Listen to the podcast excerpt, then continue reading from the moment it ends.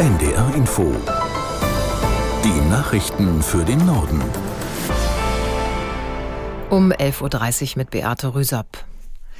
Die versehentliche Tötung von drei Geiseln im Gazastreifen hat in Israel Entsetzen ausgelöst. Die Armeeführung hat die Soldaten inzwischen angewiesen, bei ihren Einsätzen zusätzliche Vorsicht walten zu lassen, wenn sie auf Menschen in Zivilkleidung treffen. Israels Ministerpräsident Netanyahu sprach von einer unerträglichen Tragödie. Aus der NDR Nachrichtenredaktion Ulrike Ufer. Armeesprecher Hagari hatte zuvor erklärt, bei Kämpfen im Gazastreifen hätten Soldaten versehentlich drei israelische Geiseln erschossen. Die Männer seien während eines Einsatzes in einer Hamas-Hochburg fälschlicherweise als Bedrohung identifiziert worden. Regierungschef Netanyahu betonte, der gesamte Staat trauere. Zugleich versicherte der Ministerpräsident, es werde weiter alles getan, um alle Geiseln sicher nach Hause zu bringen. Unterdessen berichten israelische Medien von Massenprotesten für eine neue Übereinkunft mit der Hamas, um die Verschleppten zu retten. Die deutsche Luftwaffe bringt weitere Hilfsgüter nach Ägypten. Eine Maschine ist heute früh vom Fliegerhorst Wunsdorf in Niedersachsen gestartet. An Bord ist medizinisches Material. Es ist für Patientinnen und Patienten aus dem Gazastreifen bestimmt, die derzeit in Kairo behandelt werden. Die Luftwaffe spricht von 7,6 Tonnen Fracht darunter vor allem Beatmungsgeräte und Brutkästen für Säuglinge. Nach Informationen der deutschen Presseagentur handelt es sich um Materialien im Wert von 1,4 Millionen Euro.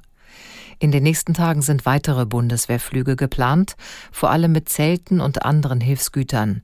Sie sind für Menschen bestimmt, die im Gazastreifen ihr Zuhause verloren haben.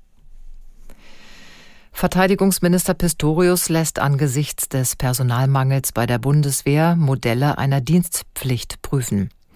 Der SPD-Politiker sagte der Welt am Sonntag, er setze sich mit allen Optionen auseinander. Aus der NDR Nachrichtenredaktion Britta Geldschläger.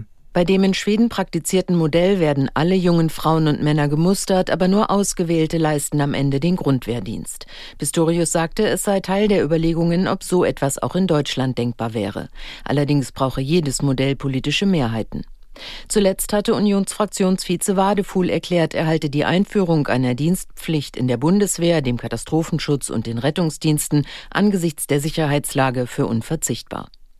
Die Pflicht zum Wehrdienst war in Deutschland 2011 nach 55 Jahren ausgesetzt worden. Pistorius hatte das schon kurz nach seinem Amtsantritt als Fehler bezeichnet, den man aber nicht im Handumdrehen korrigieren könne. Die IG Metall und die Stahlarbeitgeber haben sich auf einen Tarifabschluss für die rund 70.000 Beschäftigten der nordwestdeutschen Stahlindustrie geeinigt. Vereinbart wurde ein kleinteiliger Kompromiss, vor allem bei der Arbeitszeitverkürzung. Aus Köln Wolfgang Landmesser. Hintergrund ist der Umbau der Stahlindustrie zu einer klimaneutralen Produktion. Dadurch werden in den kommenden Jahren zunehmend weniger Beschäftigte gebraucht. Dementsprechend kann die Arbeitszeit in den Stahlunternehmen von 35 auf bis zu 32 Stunden pro Woche gesenkt werden. Die Beschäftigten bekommen dafür aber nur einen Teillohnausgleich. Bis zu einer Stunde wird vergütet. Die Gewerkschaft hatte einen vollständigen Lohnausgleich gefordert.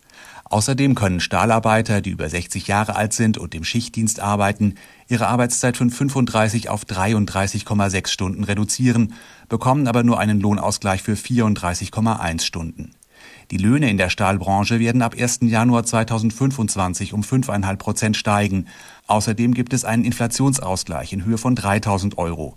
Der Tarifvertrag hat eine Laufzeit von 22 Monaten. Die Bundesbank hat in diesem Jahr bislang mehr als 53 Millionen D-Mark in Euro umgetauscht. Damit stieg das Volumen das zweite Mal in Folge im Vergleich zum Vorjahr leicht an und das mehr als 20 Jahre nach Einführung des Euro. Noch immer sind laut Bundesbank D-Mark-Scheine und Münzen im Wert von mehr als 12 Milliarden Mark noch nicht zurückgegeben. Einen Teil des alten Geldes vermutet die Notenbank auch außerhalb Deutschlands. Verbraucherinnen und Verbraucher können Scheine und Münzen unbefristet und kostenlos bei allen Filialen der Deutschen Bundesbank umtauschen. Der Wechselkurs ist unverändert. Einen Euro bekommt man für rund eine Mark 96. Das waren die Nachrichten.